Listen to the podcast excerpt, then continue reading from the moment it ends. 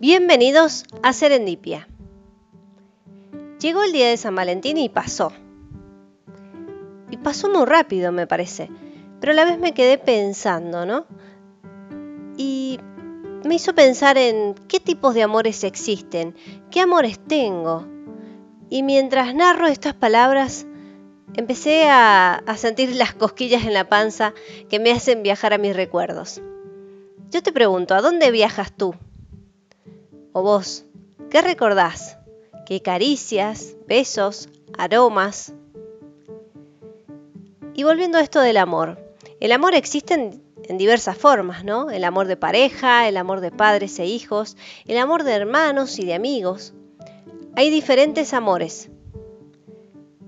Pero acá van estas palabras. Soy yo el que elige amar. Y pensando en esto, te traigo un pequeño cuento. Amar es una decisión. Del padre Gonzalo Gallo. Un esposo fue a visitar un sabio consejero y le dijo que ya no quería a su esposa y que pensaba en separarse. El sabio lo escuchó, lo miró a los ojos y solamente le dijo una palabra, ámela. Luego se calló. Pero es que, que ya no siento nada por ella, repuso el sabio. Ámela. Y ante el desconcierto del Señor, después de un oportuno silencio, agregó lo siguiente.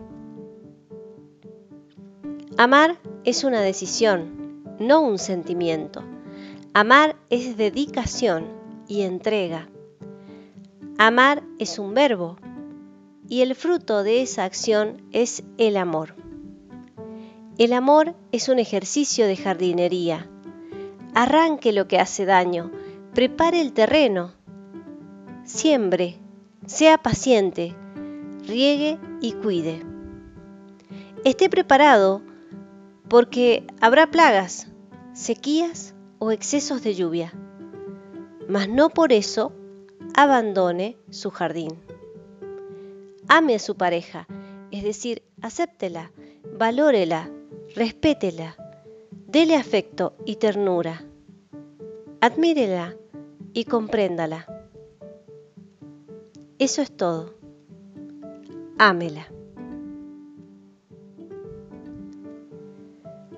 Si bien aquí te hablo de un matrimonio, podemos aplicarlo a los distintos amores de nuestra vida. Creo yo, ¿no? Como el amor de padres.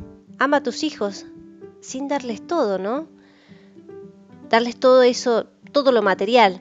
No es importante, lo esencial es invisible a los ojos, como diría en el libro El Principito. Ama a tus amigos. Por eso escúchalos acompáñalos, haciéndole notar también sus errores, porque solo aquel que es amigo de verdad te dice que corrijas algunas cosas, porque está buscando tu bienestar. Y a esa persona no le tendrás que dar nada a cambio.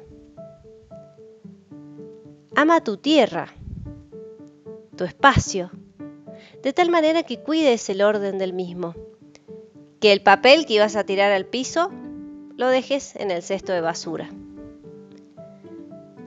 Ama tu profesión y tu trabajo. Ponte la camiseta de tu empresa.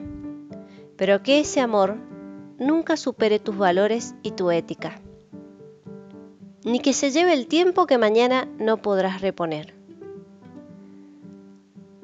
Y lo principal, ¿no? Y con esto vamos cerrando.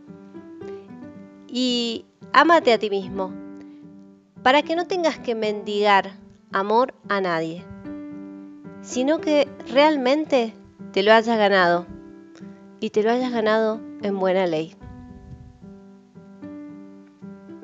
Serendipia, en búsqueda de un hallazgo inesperado.